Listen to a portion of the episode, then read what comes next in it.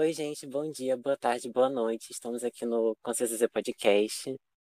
É, essa semana a gente vai apresentar um Dando Voz a Elas, que é um quadro que é, dá voz a diversas mulheres na história, sejam elas famosas ou não. E ocorre toda segunda sexta-feira do mês. Hoje a gente está aqui com nossos participantes e a nossa convidada, Janaína. Oi, gente, eu sou a Lê e eu tô aqui nesse podcast também. Oi, gente, eu sou o Kleber, eu tô aqui também, com minha presença. E tem a nossa convidada também, Janaína. Por favor, apresente-se. Olá, pessoal, tudo bem? Eu sou Janaína, professora, pedagoga, trabalho com os anos iniciais e com formação de professores no momento. Já estive um tempo vinculada à formação de profissionais também pela universidade. E é um grande prazer conversar com vocês, jovens maravilhosos, com esse quadro que tem um nome fantástico, dando voz a elas. Agradeço a oportunidade. O prazer é nosso. É... Então, vamos lá para começar. É...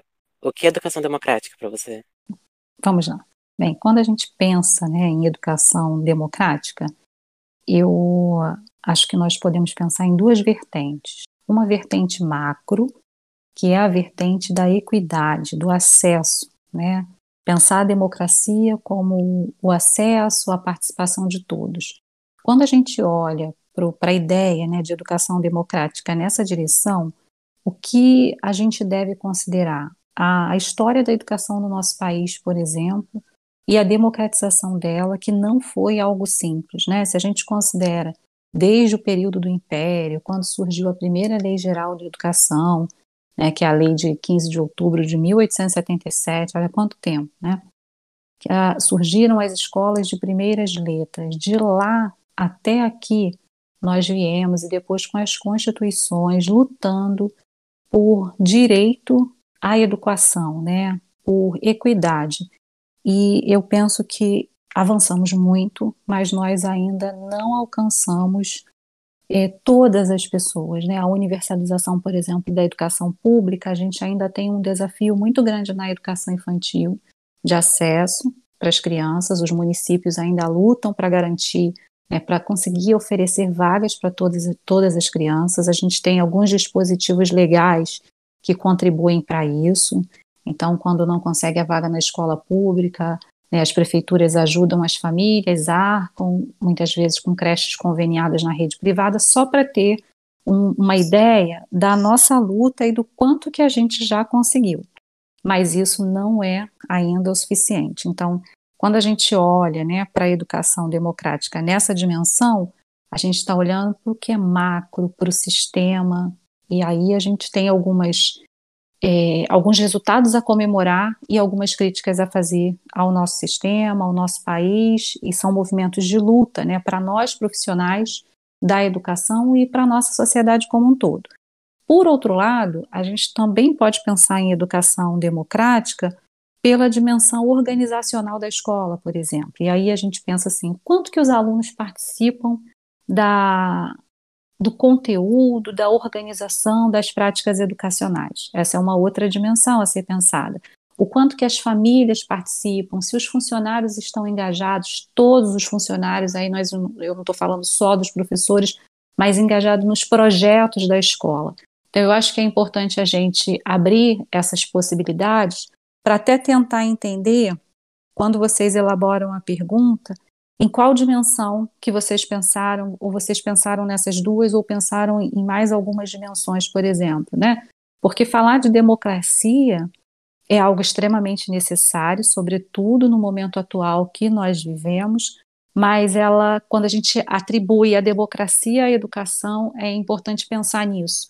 E eu digo que tanto olhando para a educação democrática no sentido macro, quanto se a gente pensa nisso que eu estou chamando que é organizacional, para pensar nas práticas das escolas, a gente tem uma reflexão muito importante a fazer, né? Porque isso diz direito, de um lado, a equidade e o direito ao acesso à escola, e um acesso que nós queremos que seja qualitativo né, e equitativo, justamente para a gente poder considerar que as pessoas têm direito à, à educação e direito tendo acesso aos mesmos, às mesmas possibilidades, e, por outro lado, pensar que a organização da vida educacional, do ponto de vista escolar, ela pode ser feita com a participação de todos, né? Até na pedagogia a gente vai chamar isso de gestão democrática, por exemplo, né? A gestão democrática da escola, que é um, são processos que incluem a participação de todos. E as duas dimensões são muito importantes para que a gente pense em formação para a vida cidadã, né? Cidadania, compreender quais são os nossos direitos e também quais são os nossos deveres é algo essencial para o bom funcionamento do, da vida, né, do cotidiano. Uhum.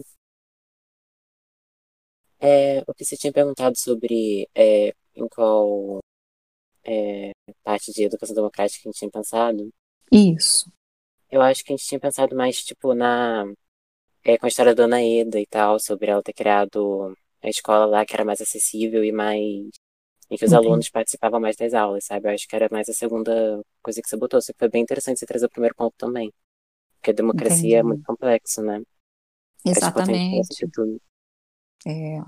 E, e, esse pensamento que vocês trazem, né, é algo muito, ah, por, de onde partiu a demanda da pergunta de vocês, é algo muito importante porque isso tem a ver com o alcance dos objetivos e de qual é a escola sonhada, idealizada né, pelos alunos, desejada pelos alunos. Quando vocês trazem, por exemplo, a, a Dona Eda, né, o exemplo que você acabou de dar, é, o projeto dela é, é, muito interessante porque ela faz uma coisa essencial e que talvez seja a, maior, a, a parte do sucesso dela, que foi ouvir os alunos.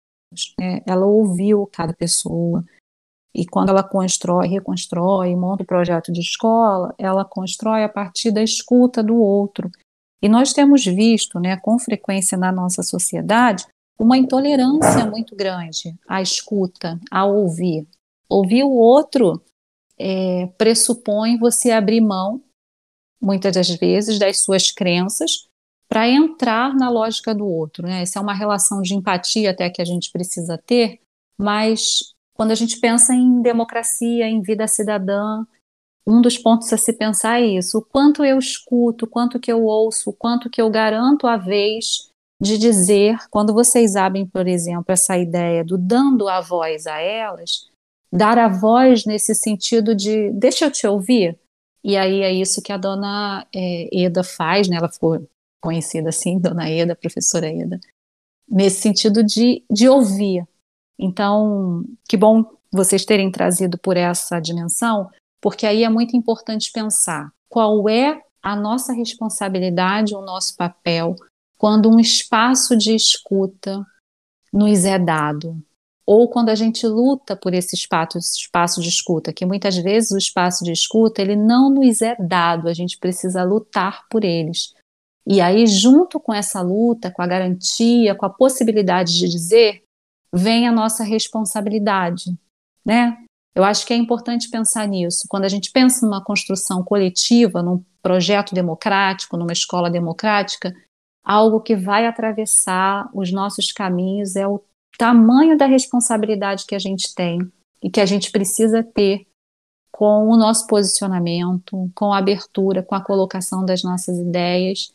E aí eu volto a dizer, para ser democrático, a gente precisa ouvir todos considerar os diferentes pontos de vista e chegar num caminho que seja bom para todos. Eu acho que essa é uma reflexão que a gente pode fazer a partir dessa afirmação que vocês trazem de por onde vocês pensaram o caminho. Parabéns por esses pensamentos lindos que vocês têm. Estou gostando bastante. A gente agradece as suas respostas que estão dando cada vez mais conteúdo para a gente. Bom, é, a segunda pergunta é: o que, que a senhora pensa a respeito do sistema educacional atual? Bem, acho que eu acabei até falando um pouquinho antes, né, sobre o que eu penso. Bem, enquanto sistema, enquanto lógica de como ele é organizado, o primeiro ponto é que a gente está falando de democracia, então eu vou voltar muito nisso. que bom que a gente conseguiu estruturar uma política educacional, uma organização educacional como a nossa, que compreende o trabalho desde a creche até o ensino superior e dando conta da pós-graduação. Algo que eu valorizo muito são esses extremos, porque a gente só tem os extremos porque a gente tem um processo. Né? Então, o trabalho de formação dos profissionais para atuação nas creches é um trabalho de uma importância incrível, porque começa lá, né? Começa lá a socialização, a convivência das crianças, começa lá o senso de coletividade, eu saio da minha casa e eu vou dividir a minha vida algumas horas com alguém, e quando a gente faz isso, a gente aprende muito. E chega lá na universidade, que é o momento em que a gente começa a pensar na, na, nossa. Não pensa, não começa a pensar lá, né? Na verdade, a gente começa a pensar muito antes, mas que a gente fica mais próximo de um exercício profissional qualificado ou de uma vida dedicada à pesquisa, que também é um exercício profissional, e é aquele momento que a gente vai contribuir né, com essa sociedade. Então, nós conseguimos uma ampliação muito interessante no acesso. Eu sou extremamente favorável, por exemplo, às políticas das bolsas. Nós garantimos a inclusão de várias pessoas, do acesso ao ensino superior, de várias pessoas que não antes não conseguiam. Eu ingresso, ingressei na universidade pública um pouco antes dessa, é, antes dessa política, né? Mas eu sou fruto da escola pública. Eu estudei algumas vezes em escola particular porque minha mãe era professora, então acho que eu fiz três anos só em escola particular. O restante todo da minha vida foi na, na escola pública. E ter a, chegar ao ensino superior é um desafio para a maioria dos brasileiros, a gente não pode deixar de considerar isso. Então, eu, eu primeiro volto né, essa pergunta do sistema para isso. Primeiro para a estrutura, para o acesso, e, e, faço provocações no sentido da gente pensar assim, né? Quem consegue, quais pessoas têm conseguido, e que eu defendo, inclusive, que o ensino superior é para todos, né? Todos os que, todos os que quiserem é, estar, chegar a esse espaço é um direito de todos. Isso é uma dimensão. Outra dimensão é quando a gente pensa qual é a qualidade, atende ao interesse da juventude, por exemplo, atende ao interesse das crianças. Essa é uma discussão extremamente polêmica, né? Quando a gente fala dos sentidos, e aí muitas vezes alguém pergunta: ah, por que aprender a fórmula de Bhaskara, por exemplo, né? na, na escola se eu nunca vou usar isso na vida, a gente ouve isso muito como um discurso comum. Mas toda vez que a gente ouve isso, eu acho que é importante a gente pensar nos fins e finalidades da educação escolar, né? Para que é que ela serve, qual é o papel, e ela serve para muita coisa, não é isso? É uma abertura para o mundo, para a vida, mas quando a gente discute, por exemplo, os currículos, é importante a gente pensar que currículo que eu estou discutindo e criticando é o currículo que vai dar acesso a que e a quem. Vocês sabem, né, claramente, da diversidade de oportunidades que a gente tem, o que é que as camadas mais populares têm acesso, qual, quais são as barreiras que as camadas populares encontram no, na escola pública, por exemplo, e não só na escola pública, porque não é que é pública e tem menos qualidade, eu sou defensora, inclusive, da escola pública, mas nós sabemos que muitas vezes para chegar, para conseguir realizar uma avaliação e ter ingresso na universidade, o aluno que vai ser submetido a um teste, ele passa, ele precisou passar, os que são aprovados muitas vezes, por um rigoroso sistema né, de conhecimentos, de conteúdos, de habilidades que são desenvolvidas. Então, quando a gente pensa, ah, esse sistema é bacana ou não é bacana, eu acho que o que a gente tem que pensar antes é de que sistema, de qual estrutura do sistema que eu estou falando. Porque se a gente pensa, por exemplo, em flexibilizar os currículos para alguns e para outros, não. Mas o produto final, a saída lá, o que vai garantir o acesso a uma determinada carreira, a uma determinada habilidade, for filtrado pelo que essa pessoa conheceu no processo de aprendizagem dela, se os processos, se as oportunidades são muito diferentes, a gente tem um problema que é um problema de equidade, um problema de democracia, que inclusive é o, segue aqui a pauta né, da, das perguntas que vocês estão fazendo. Então é preciso pensar nisso, porque muitas vezes a gente critica, né? Ah, para que, que eu aprendo isso na escola? Para que, que eu, eu fico tantas horas? Mas toda vez que a gente pensar nisso, eu acho que a gente precisa voltar a esse ponto de que currículo que a gente está falando e para quê.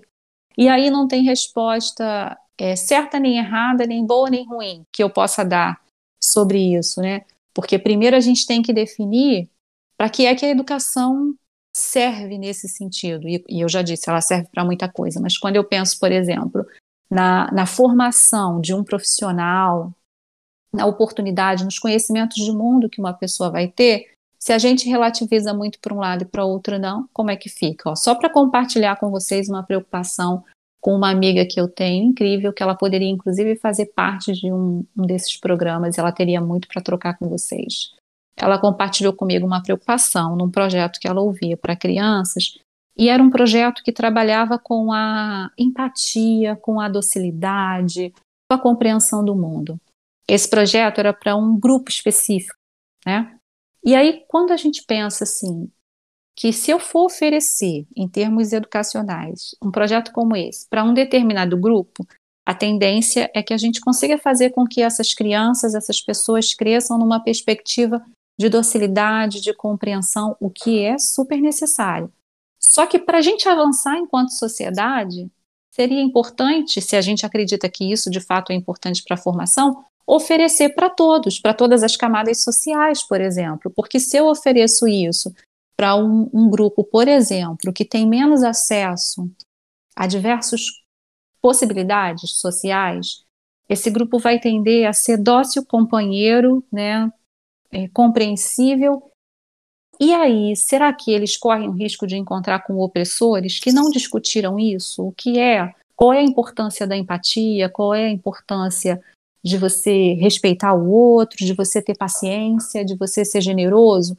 Então, para um desenvolvimento social numa lógica como essa, nós precisaríamos pensar que todas as pessoas em formação, na escola, na vida escolar, tivessem acesso a reflexões dessa natureza, concordam? Senão a gente tem só para um grupo, não tem para outro, e aí quais são os riscos, inclusive de dominação, de opressão, que atravessam uma lógica como essa? Então, quando eu penso no sistema, as primeiras reflexões que eu faço caminham nessa direção. Entendi.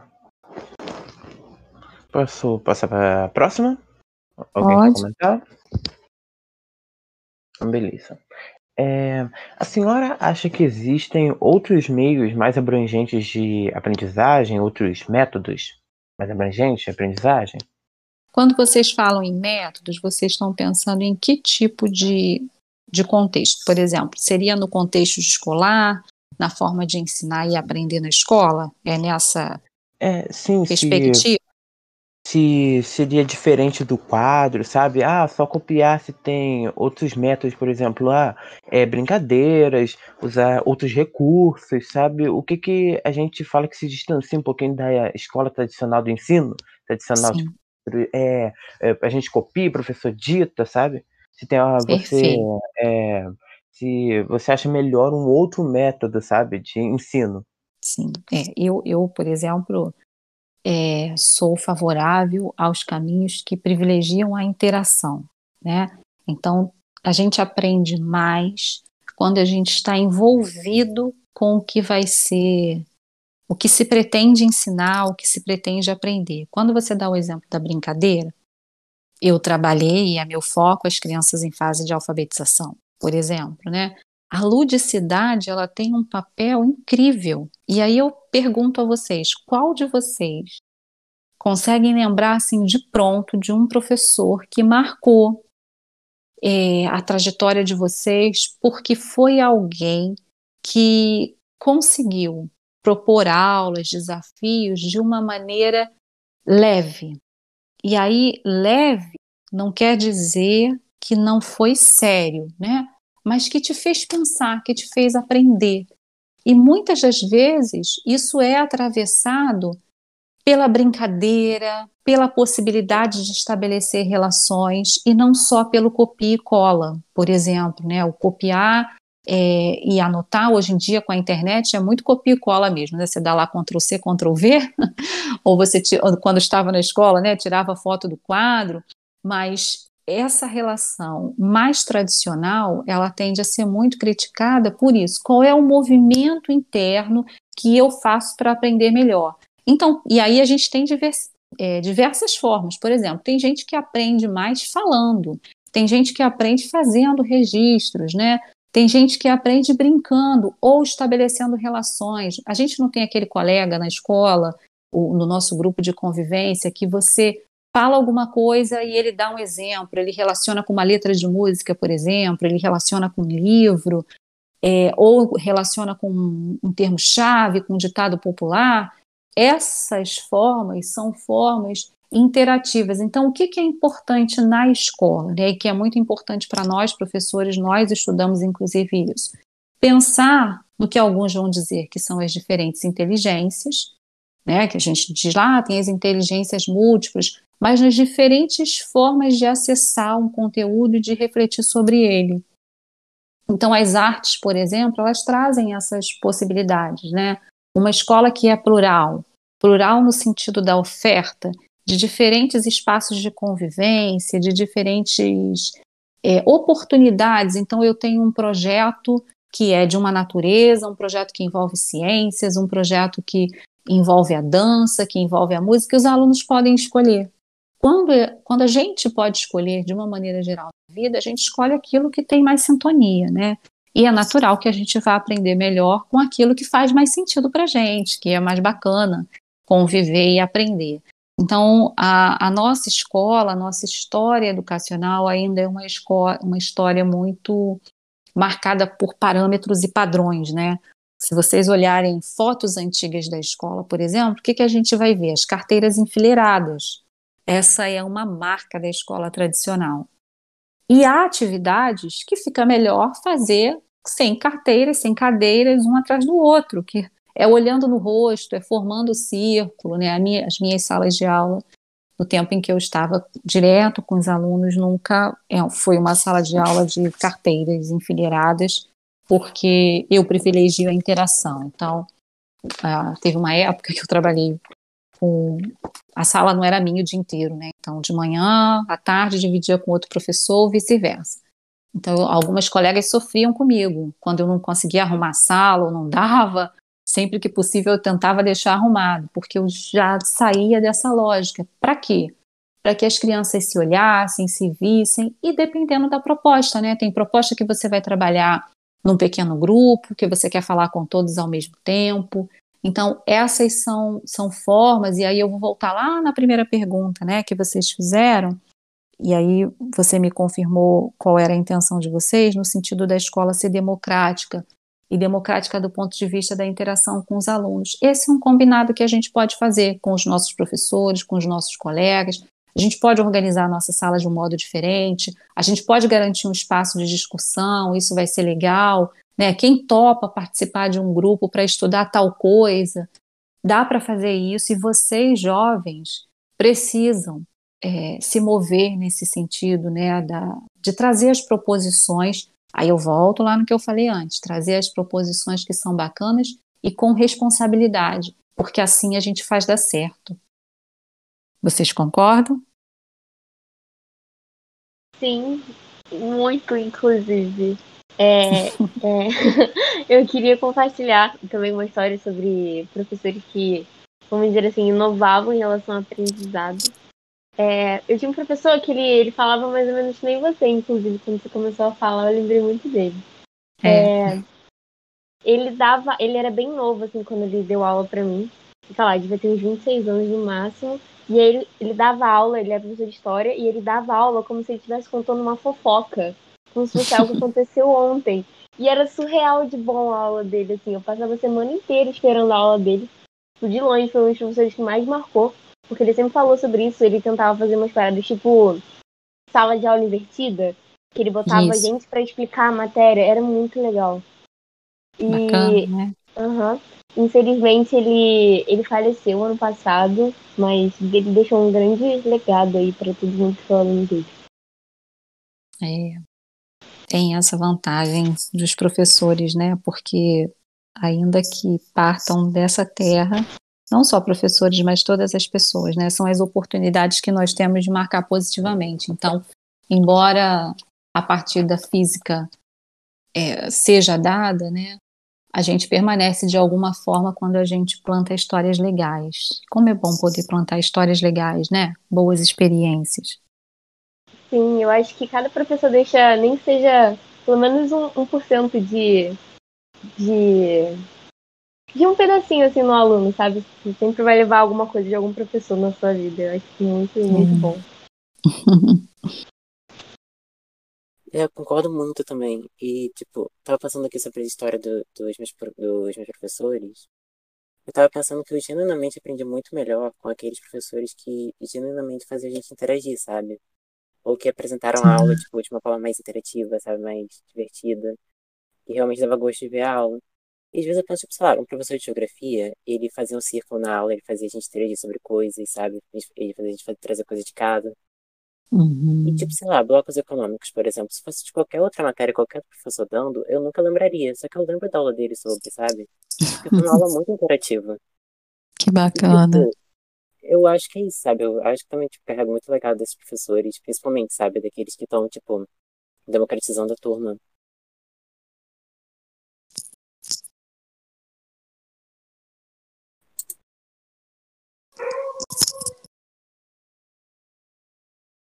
É, a gente pode passar a próxima pergunta? Oi? Sim, eu fiquei com um barulhinho externo aqui eu não consegui desligar o microfone, gente. Desculpa, meus vizinhos. Tudo bem. Tudo bem. É... Qual é o papel do professor na sua visão? Pois então, vocês acabaram de dar exemplos importantes sobre o papel do professor, e aí eu volto a dizer, na minha visão, né? Até porque a gente está falando de democracia, a gente tem que considerar os diferentes pontos de vista. Mas para mim, o professor tem um papel fundamental de interação. E interação pressupõe o quê, né? A gente vai relacionar aí a uma ideia de mediação. Então ele é um mediador do conhecimento, um mediador de histórias, de processos, e a gente estuda, obviamente, né, para organizar os processos de aprendizagem. Então, mesmo os professores, muitas vezes a gente acha assim, ah, o professor está brincando, o professor dá uma aula conversando, ou como acho que foi a Vitória que falou, né, que o professor é, dava aula como se ele estivesse contando uma fofoca. Para algumas pessoas isso pode ser desvalorizado, mas o que, que acontece? Ele tem uma intenção. Então, o profissional da educação é um profissional que estuda, que se organiza para organizar as práticas de aprendizagem na escola. A gente pode fazer isso de diferentes maneiras, né? E a gente precisa fazer da melhor maneira.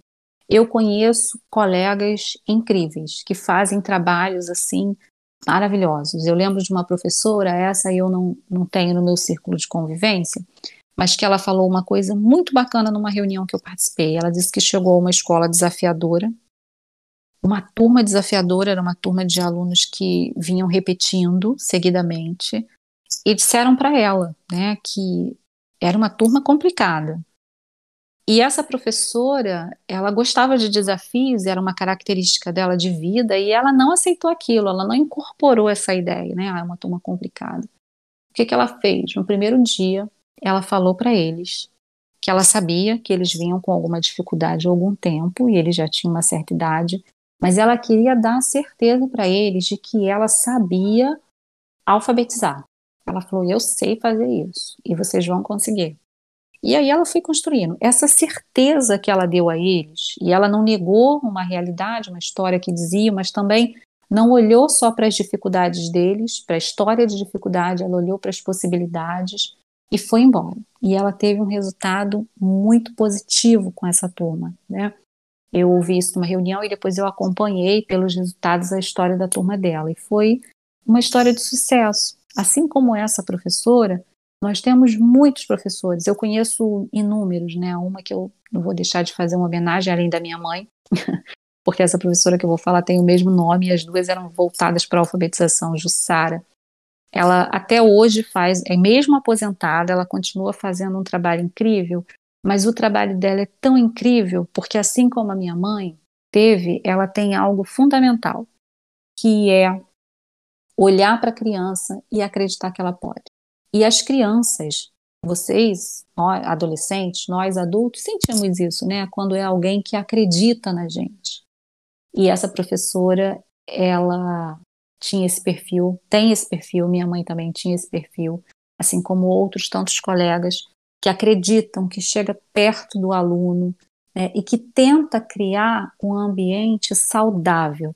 Então, quando vocês trazem né, essa questão de, de pensar qual é o papel do professor, o professor tem um papel de impulsionar, né, de levar o outro adiante, e a gente precisa fazer isso via mediação, via organização, mesmo quando tem uma aparência de que é, não tem muita ordem, né? Às vezes, para acolher mesmo a faixa etária, os interesses da faixa etária, no fundo, no fundo, quando isso é organizado intencionalmente, professor, tem muita ordem sim. Né? Inverter a lógica tradicional da sala de aula com intencionalidade é algo que tem dado certo, muito certo, quando a gente se organiza para chegar a um determinado fim. Isso é planejamento, né? Professores trabalham naturalmente com planejamento. Na vida, de uma maneira geral, para as coisas darem certo, a gente precisa de planejamento. E o professor vai ter essas funções, é planejar para dar certo. E aí, como é na minha perspectiva, né, na minha visão, o dar certo passa por interagir com os alunos, por mediar esses conhecimentos, por ouvir e por ter um propósito, né? Porque muitas vezes a gente vai ouvir e aí pode ser que os desejos sejam desejos muito soltos e que não atinjam o objetivo. Aí a gente tem que conciliar para conseguir atingir o nosso objetivo ok? Sim. É, eu queria acrescentar de novo, mas dessa vez passando uma, uma visão meio de aluno mesmo. Sim. É, assim, é, eu, na escola onde eu estudava, eu passava quase o dia inteiro lá. E, e quando chegava em casa, tipo, meus pais não estavam em casa e tal. E aí eu sempre falava, tipo, eu e a maioria das pessoas que estavam comigo, que os nossos professores, eles eram muito mais que nossos professores, sabe? Muito mais do que uhum. a pessoa que dava a matéria. E era quase Sim. parte da nossa família, sabe? Era tipo, eles ensinavam é. coisas da vida pra gente, eles conversavam. Exatamente. Eu comecei a minha trajetória no município do Rio em um CIEP, né? E os alunos ficavam na escola em horário integral. E a nossa relação era uma relação assim, muito próxima, porque eles estavam conosco, nós estávamos com ele oito horas por dia, todos os dias, né? no mínimo oito horas por dia. Então, é, essa relação é uma relação próxima e não dá para abrir mão do que é essencial para a vida, do que importa na formação humana, muito mais do que só um conteúdo que a gente aprende, né? Não dá para abrir mão desses conteúdos também, porque senão a gente gera desigualdade mais lá na frente, né? É importante dar acesso, mas não só isso. Como você falou, é conviver, é partilhar a vida. Quantas, quantos alunos já contaram, já desabafaram situações delicadas da vida e aí juntos nós conseguimos achar um caminho. Inúmeros, né? Os professores, tem muitos professores que são extremamente acolhedores e que se preocupam, que se importam com os alunos, né? Todos nós, de uma maneira geral, nos importamos e a gente está lá, são profissionais que os jovens e as crianças, os adultos devem saber que são profissionais com quem contar. Essa é uma das belezas da profissão. É, já pode ir para a próxima pergunta?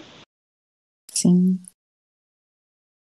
Ok. É, o que a senhora acha que pode ser mudado no sistema educacional atual? Pois é. Quando a gente fala em mudar, uma coisa que eu penso, sobretudo diante da pandemia, é que a gente precisa atentar para processos de ensino que vão privilegiar a vida e vão privilegiar o bom senso. Né?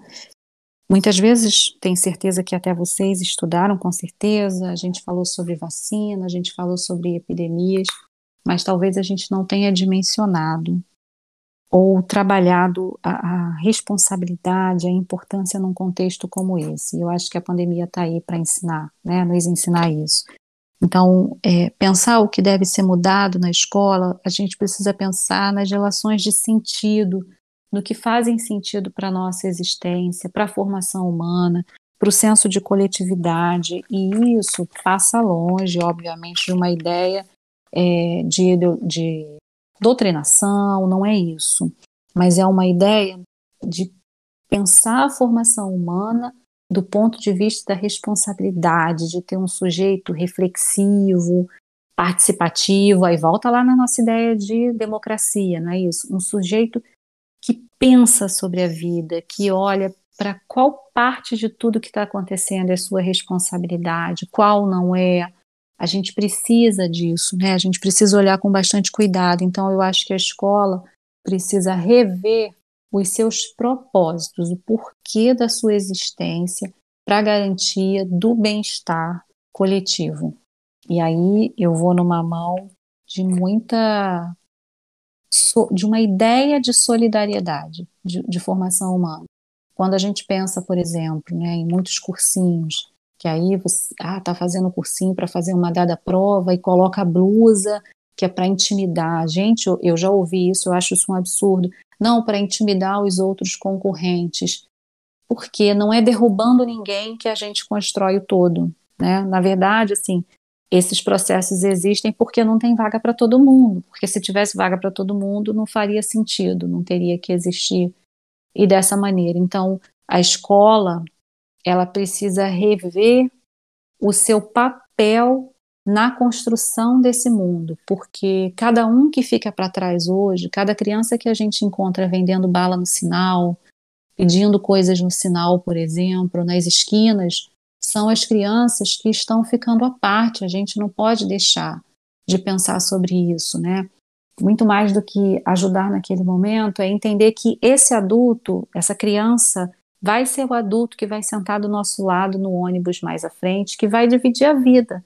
Uma criança de 6, de 3 anos de hoje, que está numa situação de vulnerabilidade social, é a criança que vai dividir a vida com meu sobrinho, com meu filho de 3, com a minha sobrinha de 1, um, mais tarde.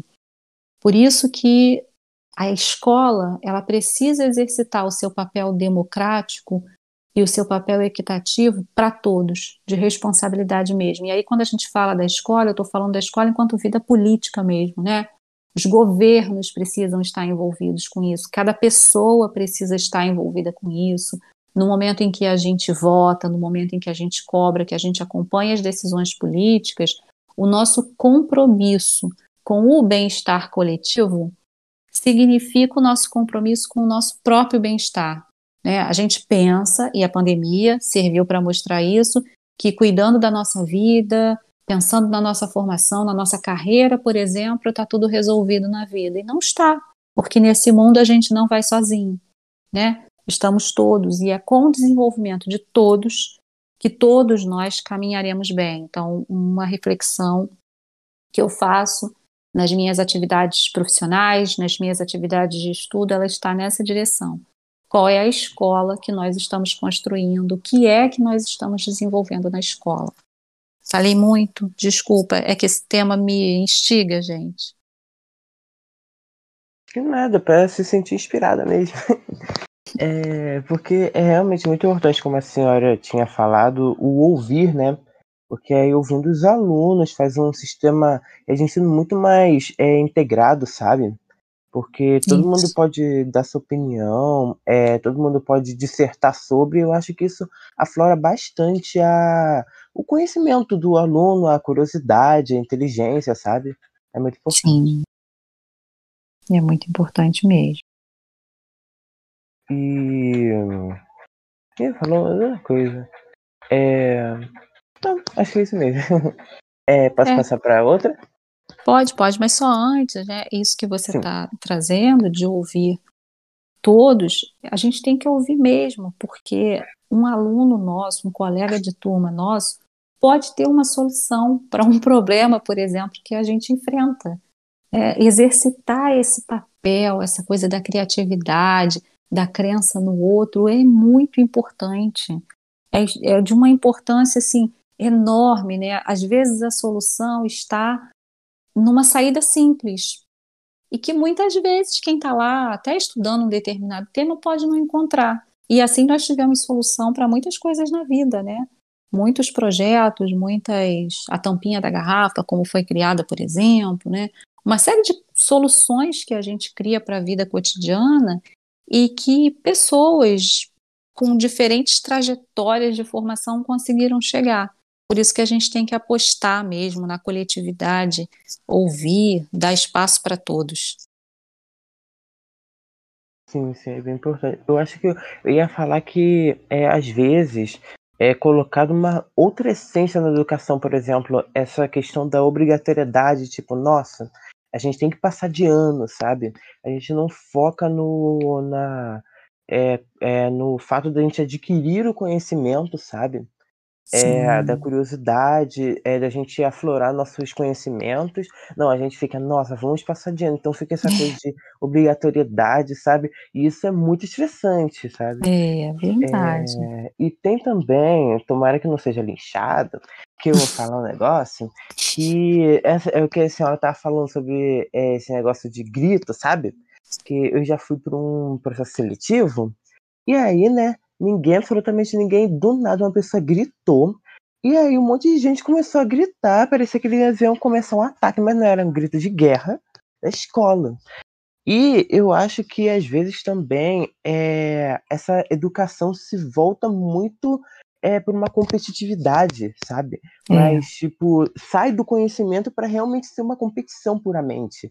E isso não pode acontecer, sabe? Porque uhum. aí você não vai estar. Tá, é, se aflorando para ser melhor, é para dar o melhor de você mesmo, e sim para ser melhor que outra pessoa.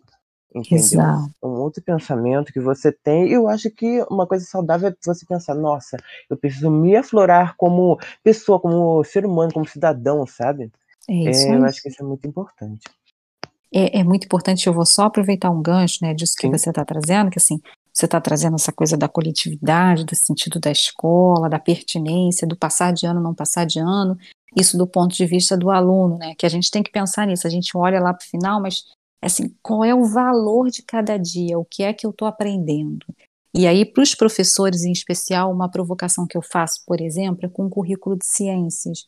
Gente, ciências é algo para investigar, para a gente fazer perguntas, para ter curiosidade. E muitas vezes fica chato a beça, porque você tem que é, é, decorar, por exemplo, toda a classificação do reino animal, não é isso? Aqueles nomes.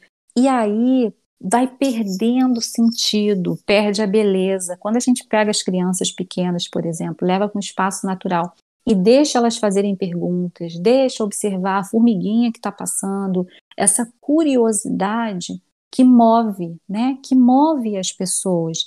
Isso tem tudo a ver com o que você falou de aprovar ou não aprovar. Não, mas é o que é que eu estou vivendo aqui, né? O que é que eu aprendo nesse momento? Então, esse convite de curiosidade a gente precisa fazer para as pessoas, para as crianças, por exemplo, as crianças que tem na casa de vocês, né? pensar, ah, eu misturei o leite com café, por que, que ele ficou dessa cor? O que, que fez a diferença? E a gente pergunta, se colocar mais leite, o que é que vai acontecer? O que você acha que vai acontecer? Se eu colocar mais café, coisas simples do cotidiano que estimula o outro, que faz o outro pensar, por exemplo. Eu estou dando assim um exemplo entre vários, mas que isso precisa ser da nossa cultura, né? A curiosidade. Aí volta lá na pergunta que vocês fizeram. Deixa eu ver se eu me lembro exatamente como ela estava, mas de mudanças na escola, né, do sistema educacional, por exemplo. Isso é mais um exemplo para a gente pensar, né? Como é que a gente organiza isso? Como é que a gente provoca o outro a pensar, aprender? Por que, que tem que ser chato. E aí, quando eu falo isso, por que, que tem que ser chato? Eu não estou dizendo que a escola não tem que ter leitura, muito pelo contrário, tá, gente? Não tem que ter momento de concentração, que não tem que ter aquele momento do rigor, não. Precisa, mas é cada coisa ao seu tempo, né? Cada coisa ao seu tempo, para que seja legal, para que dê movimento e que a gente aprenda as diferentes formas. Olha, vocês me controlem aí, porque eu vi que a gente já passou muito tempo nessa pergunta, né? Mas é bom conversar, Sim, sim, é muito bom. Também me empolguei aqui um pouquinho. Que mas, mas vamos Esses passar assuntos aqui são pra... muito bons pra falar, não tem como. Sim, sim, sim. Ainda mais que nós somos alunos, né? Então é, é muito interessante que a gente fala a nossa opinião também. É bem legal. Um debate. Isso. Ahn, então, posso passar para outro ou algum adendo? Por mim, tudo bem. Então, beleza. É, a senhora é, conhece a Dona Eda, é, que você até citou, e- Hum. ou a Emília Ferreiro? E se sim, você é, poderia falar um pouquinho sobre elas? Sim, eu achei interessante esse paralelo Eda e Ferreiro, né? Pelas histórias e trajetórias de cada uma. Como a gente já falou no início, né? A, a Dona Eda tem uma, uma história, ela é professora, e aí quando ela se aposenta, ela, não sei exatamente, agora estou falando bobeira, se é exatamente quando ela se aposenta, mas acho que sim. E aí ela faz o concurso e vai trabalhar numa escola que envolve jovens e adultos, e ela cria esse projeto, né, essa, essa ideia a partir da escuta do outro, de pessoas que eram excluídas, que, por exemplo, eu estou conversando aqui com vocês, eu não sei exatamente da trajetória da história de cada um de vocês, mas hoje no ensino médio existem jovens, por exemplo, que estão fazendo o ensino médio num contexto do degase, que é um contexto extremamente difícil, né? Jovens que praticaram algum ato infracionário e que vivem num espaço como esse, estudam num espaço como esse. Então, quando a gente fala de da juventude, quando a gente fala de infância, a gente está falando de realidades muito diferentes. E nessa proposta da Dona Eda, ela vai lá e ouve os alunos, constrói um espaço de uma escola aberta, de uma escola que tem uma outra lógica. E isso não é simples, porque isso envolve o exercício da coletividade para dar certo. Né? Volto lá na responsabilidade, envolve a participação de todos e a responsabilidade de todos, porque não basta, gente, assim, ah, vou fazer uma escola aberta. Então a gente chega numa determinada escola, tira todas as cadeiras, os alunos estudam no pátio, a aula é diferente, é um bate-papo. Isso assim solto dá certo? Não. O risco de não dar certo é muito grande, né? Então a gente precisa, ainda que seja assim, de uma lógica e da participação, do compromisso de todos com esse novo sistema que a gente quer criar. Então pensar em autonomia, pensar em democratização para mim é fundamentalmente pensar nisso, né? Pensar em participação, em responsabilidade coletiva. E aí, quando ela ouve, quando ela envolve as pessoas que estão ali, ela consegue esse projeto, né? Uma outra pessoa que eu acho que a gente não pode deixar de falar, embora vocês tenham citado essas duas, mas um grande mestre brasileiro, né? Paulo Freire. Quando Paulo Freire organiza lá a alfabetização de adultos, há algum tempo, o que ele faz de maravilhoso foi de construir sentido com as pessoas, foi de falar de vida. Então, se um adulto vai ser alfabetizado e eu vou escolher algo, é, por que não, por exemplo, se eu estou numa comunidade de pedreiros, usar a palavra tijolo? E aí, não só para fazer tijolo, né? É, com, com, as pessoas e treinar essa organização, sistematizar, sistematizar essa organização, como se pensava a alfabetização na época, como treino, como sistematização, e nem é nessa dimensão que a gente, por exemplo, caminha hoje tão somente, mas de você olhar qual é o sentido. Então, quando eu falo em tijolo, qual é a relação do empregado com o empregador, o que é justo, qual é o direito que aquela pessoa tem, qual é a importância que aquele pedreiro tem no papel dele, né? qual é o papel dele, quantos pedreiros que estão aí que são desconhecidos, mas que ajudaram a construir monumentos importantíssimos que a gente tem no Brasil e fora do Brasil. Essas pessoas precisam ser valorizadas no seu fazer, no, no seu trabalho. Então, ele traz essa importância, né? E aí ele faz isso como? Partindo daquela realidade, ouvindo aquela realidade, deixando que aquelas pessoas falem. Enquanto isso, né, a professora Emília Ferreiro, que vocês trouxeram, e aí eu fiz essa linha até da professora Eda em relação aos jovens e adultos, e aí vai ter muito a ver com os processos de alfabetização na, na EJA, e não só, né, porque é alfabetizar e desenvolver, com Emília Ferreiro, com Paulo Freire, numa perspectiva de alfabetização. E quando a gente pensa na Emília Ferreiro, ela fez um movimento muito bacana que dá para fazer um diálogo legal com o que a gente está discutindo, né, de ouvir o outro. Por quê? Ela foi pesquisar como as crianças se alfabetizam, como é que acontece acontece a apropriação da língua escrita. Existem fases que a criança passa e que ela passa porque ela pensa a escrita. Eu não sei se vocês já viram que você pede para a criança é, escrever ou desenhar o pai, né? Quando ela vai desenhar o pai, ela faz a, se o pai for alto ou se ela tiver uma imagem do pai como alto, ela vai desenhar aquele pai enorme.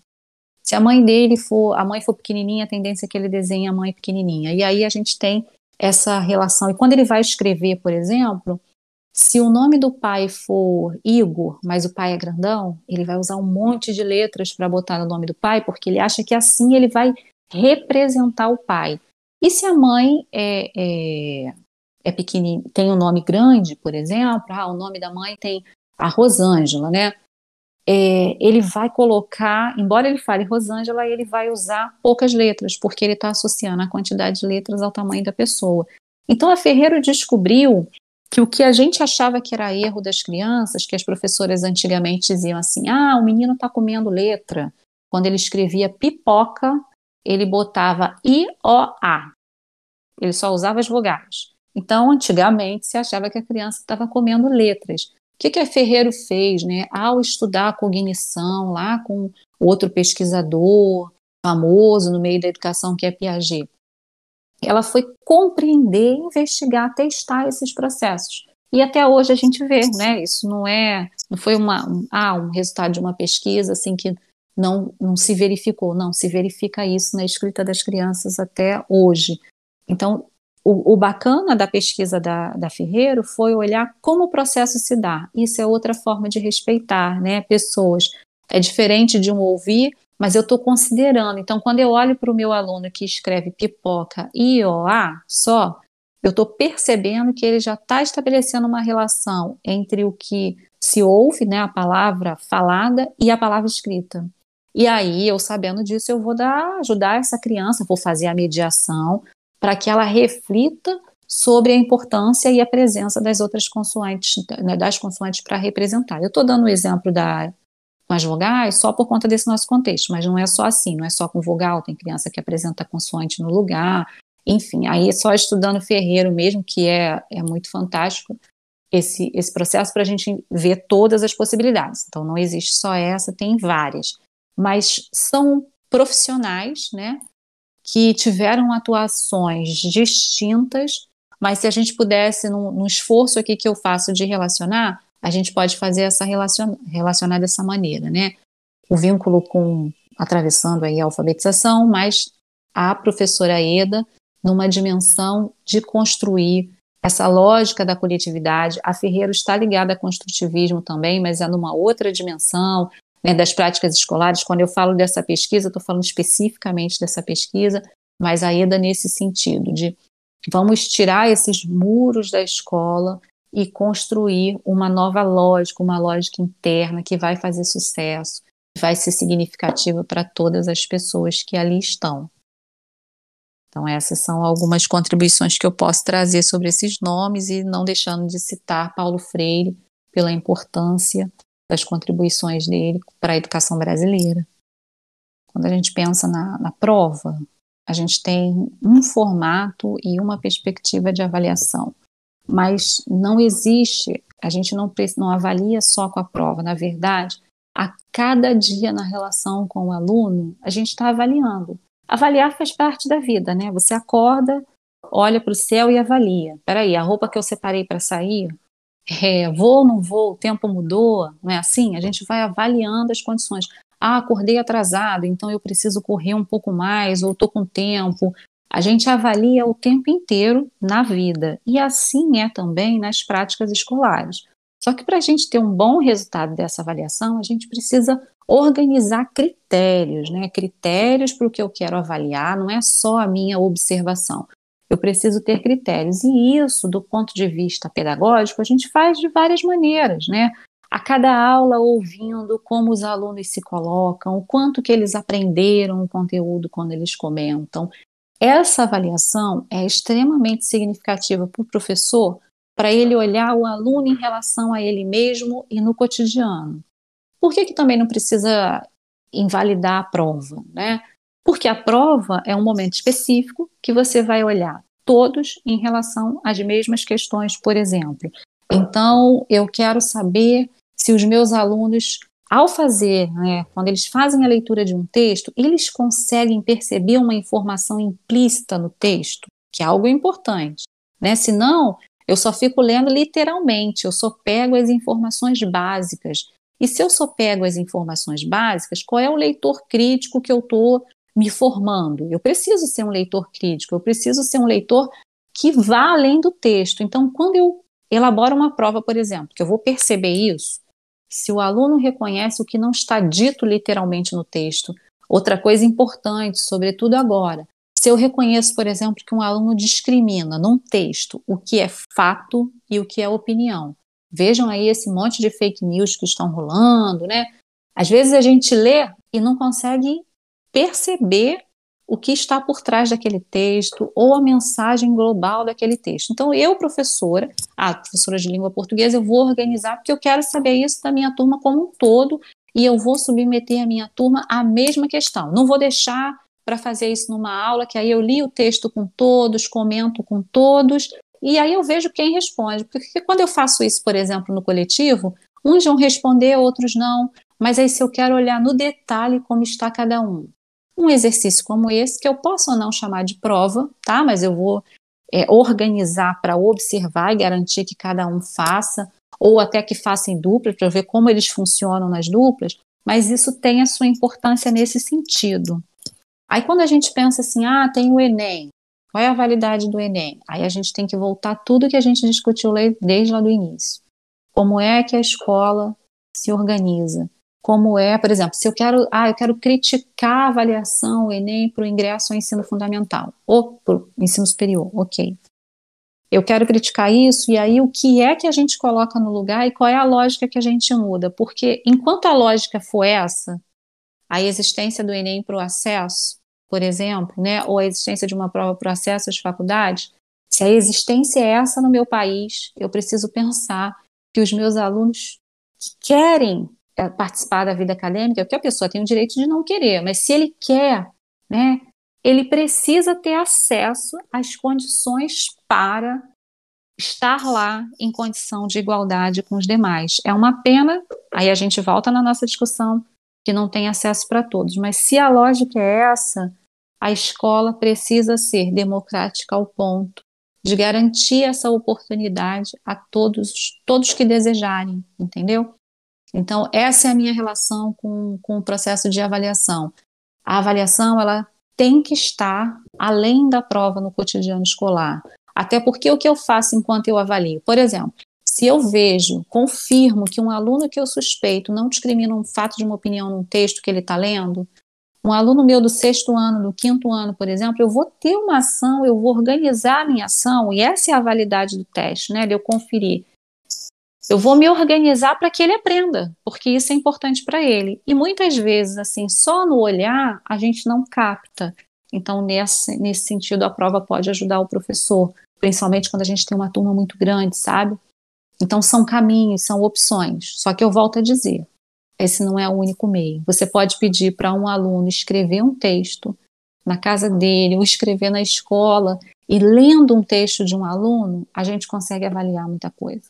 A gente consegue saber. Mas muitas vezes aquele aluno, de repente, ele não vai, vai muito bem nessa coisa de escrever o texto. Mas se eu pedir para ele construir uma encenação, por exemplo, né, é, não só até escrever encenação, se ele tem talento para arte, ele vai mostrar um bom resultado. Então, as diferentes maneiras de avaliar, ela precisa considerar essas diferentes formas de aprender, sabe? Que a gente veio discutindo até aqui, que faz mais sentido para cada um. E aí na escola a gente vai organizando, dando essas diferentes oportunidades a todos, até para a gente ter uma avaliação significativa, né? Que seja importante, que garantiu, deu voz, deu espaço. Vamos voltar lá na ideia de voz. Para cada um, da forma como aquela pessoa gosta, de se mostrar, gosta de dizer do que sabe.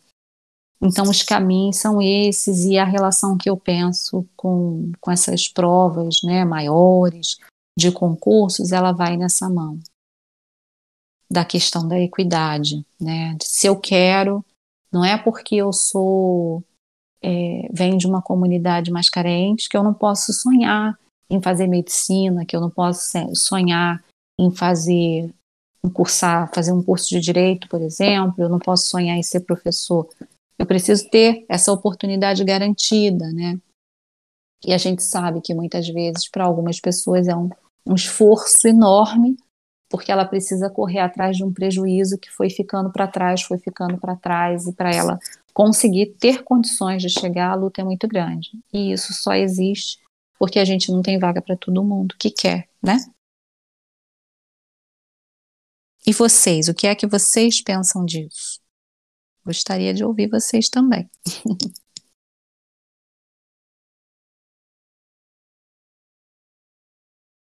Alô?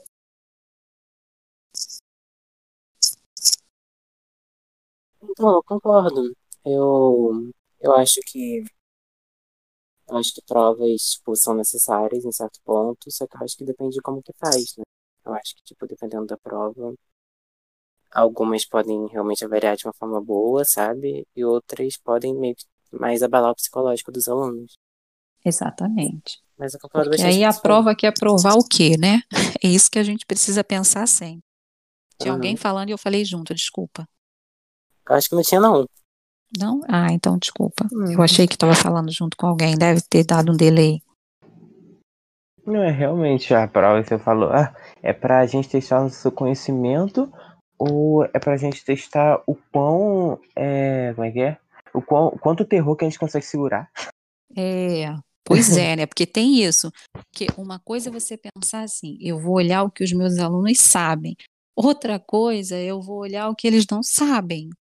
E aí tem uma outra questão na avaliação, é como que o aluno sai dela, né? Uma avaliação bem feita, por exemplo, ela sempre é composta de questões mais fáceis, questões medianas e questões mais difíceis. Por várias razões, porque assim a gente vai conseguindo ver como cada aluno se situa, né, na, na avaliação como um todo, se só está conseguindo resolver situações mais simples, mas é importante conseguir fazer, porque é você sair com aquela sensação de que você conseguiu. Então, é, a gente queria saber se você tem mais alguma coisa para falar a respeito sobre o tema e tal. Sim, só para encerrar a nossa conversa, né? A gente acabou falando aqui de avaliação, de prova. Eu prefiro substituir prova por avaliação para ter um sentido mais amplo e dizer que, na minha perspectiva de avaliação, pensar em uma educação democrática pressupõe pensar em participação, como eu já disse, mas pressupõe, sobretudo, que jovens como vocês se engajem em projetos.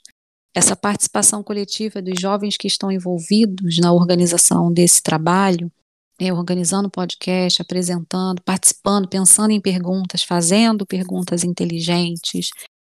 Não porque eu estou desvalorizando qualquer outra pergunta, mas eu estou falando no sentido de estrutura de perguntas, de propósito. É assim que a gente constrói democracia, que a gente constrói vida cidadã. Vocês estão dando um exemplo, a gente está falando sobre esse tema e eu acho que a atividade de vocês pode ser tomada como um exemplo. Então, parabéns aos envolvidos nesse trabalho.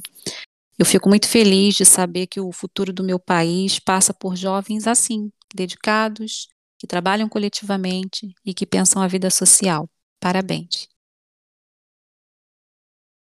Ai, ficamos muito obrigada. lisonjeados. Muito obrigado, gente. Merece. A gente agradece muito a sua presença, muito, muito mesmo. A gente ficou realmente muito feliz. O podcast Aham. ficou um pouco grande, mas não importa, porque ficou muito bom, teve muito conteúdo. E a senhora foi cirúrgica. Sim, É. qualidade incrível. Ah, imagina. Foi um prazer. Gostei muito de conversar com vocês, tá? Prazer foi nosso. Tá bom. Tá bom.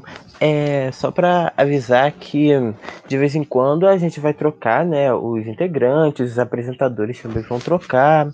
Então, é, vai ser desse jeito que funcionam os, os podcasts. Vão ter três integrantes por aí. E é, um vai ser um apresentador e a gente sempre tá trocando, não tem um fixo. E também é para a gente tem um Instagram, né? Pra vocês darem uma passadinha no Instagram, que é o Consciência Z Podcast. Que aí lá tem o link dos podcasts, pode, é, vocês podem acessar e tal. Vocês podem ver nossos stories, reels. E aí vocês ficam por dentro, sabe? As coisas ficam conscientizadas. É isso. Então, podemos fechar. É isso. Muito obrigada a todos que ouviram até aqui. E muito obrigada novamente à, à nossa convidada. Por nada. É isso, gente. Vamos fechar. Tchau. tchau. tchau. Tchau, tchau.